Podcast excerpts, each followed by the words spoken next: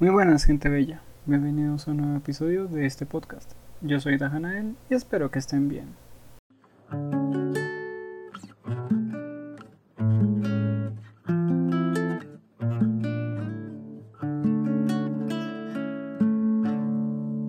De acuerdo con el orden, hoy seguía la cosa sin nombre, pero como soy bien loca, lo voy a cambiar al lugar embrujado. ¿Qué es un lugar embrujado? Básicamente el lugar embrujado es ese lugar que está siendo custodiado por una entidad, por un fantasma. Este lugar es supuestamente un lugar con una carga enérgica inmensa, con pues que claramente algo ocurrió ahí y eso hizo que ahora pues sea un lugar maldito, porque básicamente sí. Entonces hay que... Entonces hay que preguntarnos de dónde sale la idea de este lugar embrujado. Bueno, el lugar embrujado sale de varias historias que han surgido a partir del catolicismo con la llegada de la de esa religión, ¿no? A algunas zonas que poseen ciertos altares o ciertos lugares sagrados.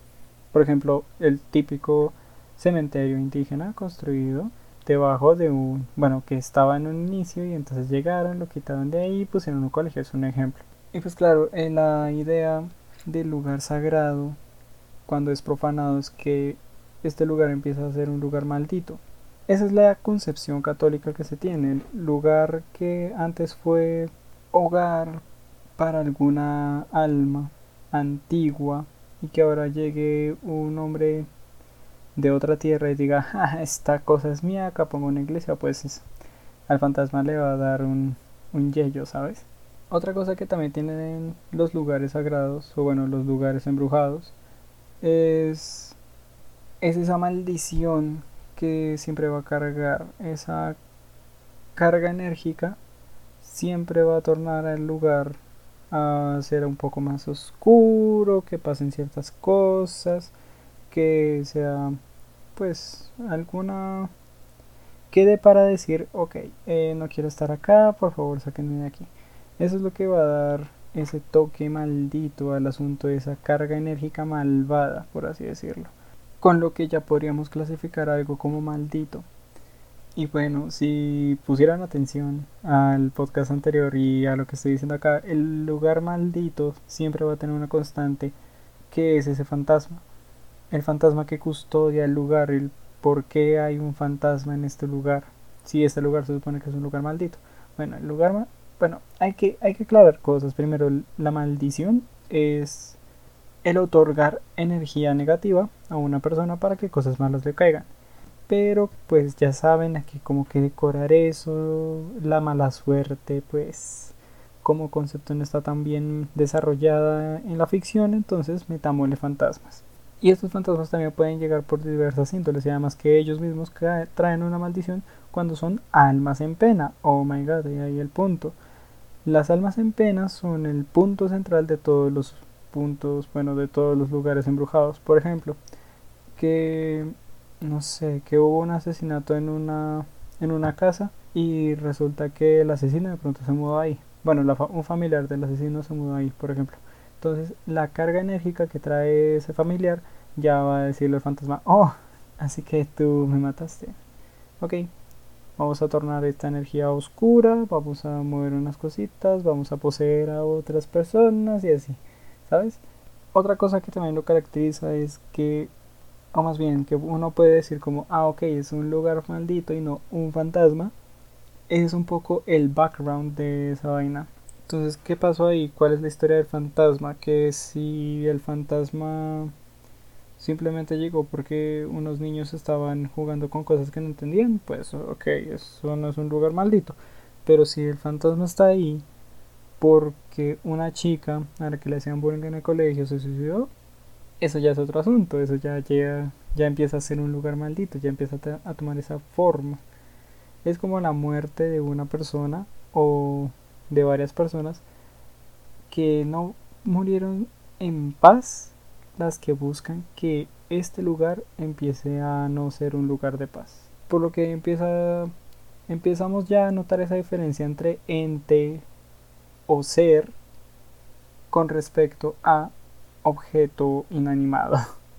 O sea, el objeto inanimado prácticamente empieza a ser animado en el momento en el que un alma intercede por ella y en el, en el momento en el que esta alma intercede por ella empieza a ser un lugar maldito. Claro, el alma tiene que ser un alma en pena, que no puede descansar y bla, bla, bla. Ahora, hay, hay, cosas, hay, hay, historias que ya se cuentan en el, en el día a día, por así decirlo, o historias que vamos viendo o escuchando a lo largo de, de nuestra estadía en esta tierra. Por ejemplo, en los colegios. ¿A quién no le pasó, a qué buen colombiano no le pasó que dijeron, ah, este colegio es un hogar, o bueno, fue alguna vez un cementerio indígena? Creo que a todos nos ha pasado. El típico cementerio indígena de estos indígenas aborígenes, eh, personas que han estado aquí desde hace mucho tiempo, que fueron masacradas por los españoles, los que técnicamente dieron origen a nuestra especie, bueno, a nuestra especie, a nuestra raza de latinos, y que ahora haya un centro de conocimiento ahí, pues es como me estás jodiendo, ¿cierto? Pero pues bueno, hay que ver si es qué tan asequible es esto.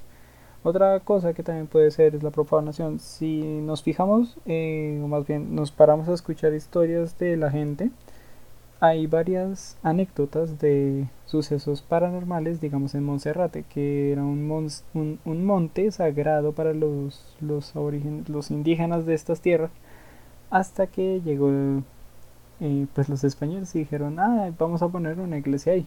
Entonces, al momento de profanar, ¿qué es lo que empieza a pasar? Empiezan a llegar espíritus, brujas, de todo un poco.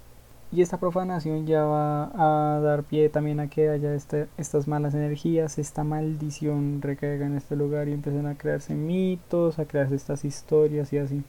Va a ser prácticamente un imán de la mala suerte. Otra cosa que también es que algún alma haya sido torturada y quiera volver a la, o sea, que vuelva en modo de, de venganza. Hay varias historias de eso, de hecho. Eh, y pues no pueden decir que digamos cuando uno pues no creo yo la verdad no he ido pero cuando uno va a Alemania y ve estos campos de concentración alemanes dice wow aquí como que no quiero estar sabes o sea uno sabe que ese lugar está maldito por la cantidad de almas en pena que hay ahí o que hubo ahí o que posiblemente sigan ahí. La tortura también es una eso es claramente una constante. Cuando llegan y dicen este lugar aquí murieron no sé 30 personas a manos de este man uno dice ok como que ya no quiero estar acá sabes y cómo se quita una maldición o más bien cómo se vence un lugar maldito respuesta corta no se puede. Respuesta larga tienes que decirle que hablar con el alma preguntarle por qué está así. Venga no sé así.